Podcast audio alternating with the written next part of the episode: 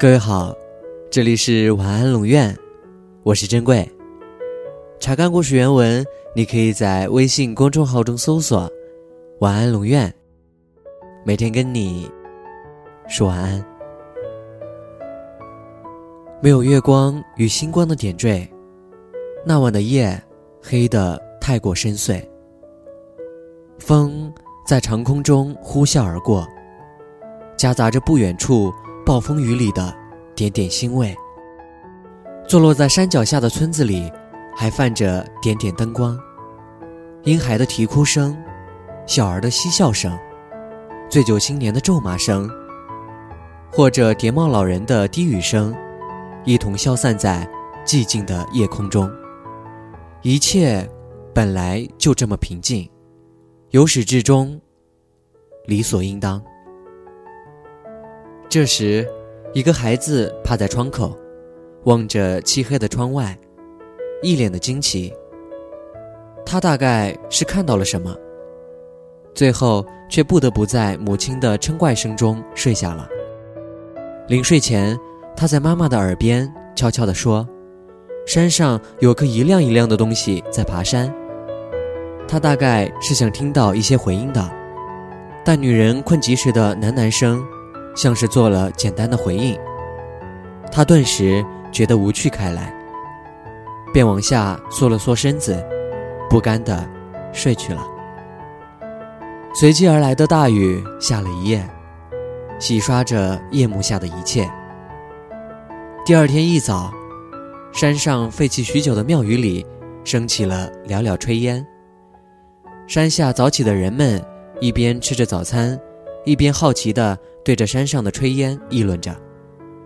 毕竟那座庙宇荒废的太久了。自从十三年前庙宇里最后一个僧人圆寂后，就一直空着，后继无人。想来也是，和平年代丰衣足食，哪里还会有人把孩子送去庙宇里当和尚呢？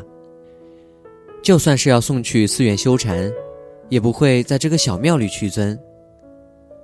这里除了扫扫地、念念经，大概是什么也得不到了。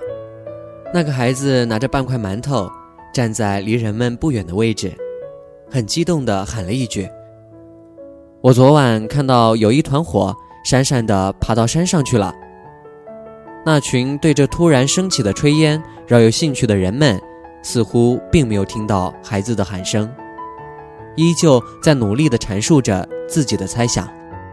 从神鬼到妖魔，无奇不有。坐在树下的老者，显然是听到了孩子的声音。他一边起身，一边缓缓地说：“大概是有一位游僧云游来了，走，且去看看。”闲来无事的青年、壮年、孩子们，跟了一群在老者后面，缓缓地爬上山坡。一行人爬至半山坡的时候，眼尖的人就已经看到了，原本坍塌的围墙被重新围了起来，一直紧闭的庙门也敞开着。看来真的是有僧人住进去了。之所以断定是僧人，是因为大概除了他们，再没人敢住进这深山中阴森恐怖的庙里了。这样也好，多个师傅主持。那些许愿的、还愿的，会觉得更靠谱些。毕竟每次都对着死板的泥塑佛们，难免会有些不知所以。待一行人走近时，便看到一位须眉皆白的僧人，在庭院中打扫庭院，一旁支着一口正在煮着东西的锅，看起来大概是些山野菜蔬之类的。那位僧人似乎并未注意到他们的到来，仍在自顾自地打扫着昨晚被暴风雨吹落的残枝败叶。老者见此，上前一步，用较为客气的语气，小心翼翼地问道：“山民叨扰大师清净了，敢问大师在哪里修行？法号几何？现今高寿？”僧人闻声，停下了手中的笤帚。并未看向众人，仍像是自顾自的言语着，我本无根之人，云游大千，未曾有修行之所，更无法号。俗名倒有一个，但太久没人叫了，记不起了。也罢，本该无我。至于我活了多久，也是混沌的要紧。我记得我二十岁起开始云游，历西藏、苗疆各十数载。习得些医药之法，后游历山川，见获治痛救苦，未尝留意春秋交替，寒来暑往。只是觉得身子骨越来越差，实在是再走不动了，才打算在此荒庙中落脚。大家听完僧人的自言自语，皆满脸诧异之色。这世上竟还有如此之人！众人还有问题想问，但都不知道如何开口。僧人仍在不紧不慢地打扫着院子。再看老者，并无要问的意思，只是失礼而去。下午便有人送些食物上山，或是出于敬佩，亦或是怜悯。僧人一一谢过收下。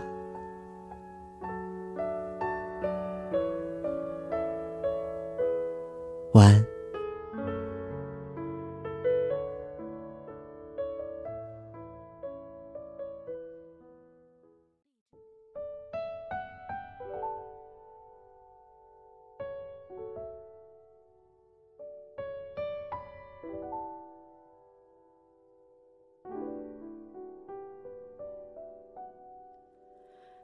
多久没见你？以为你在哪里？原来就住在我心底，陪伴着我呼吸。有多远的距离？不到你气息。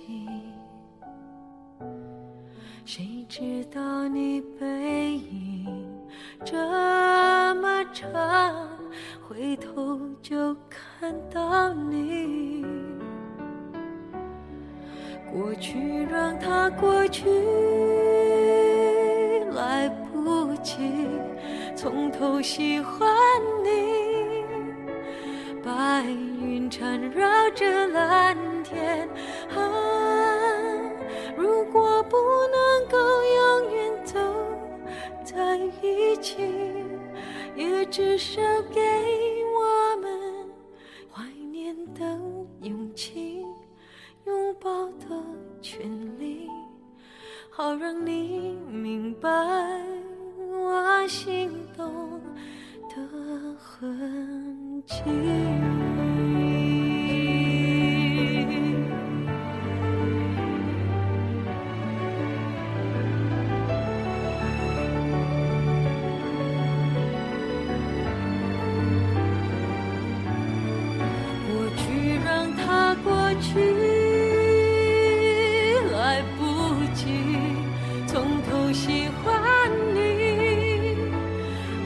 白云缠绕着蓝天啊如果不能够永远走在一起也至少给我们怀念的勇气拥抱的权利好让你明白。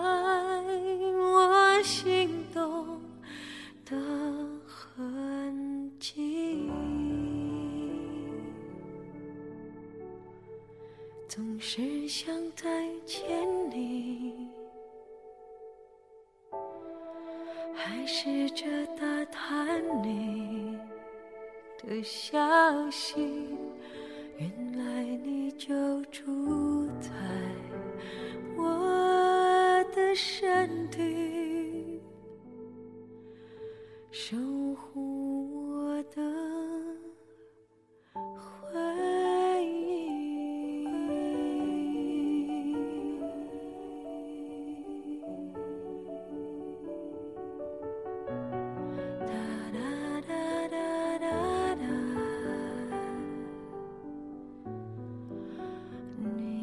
就在。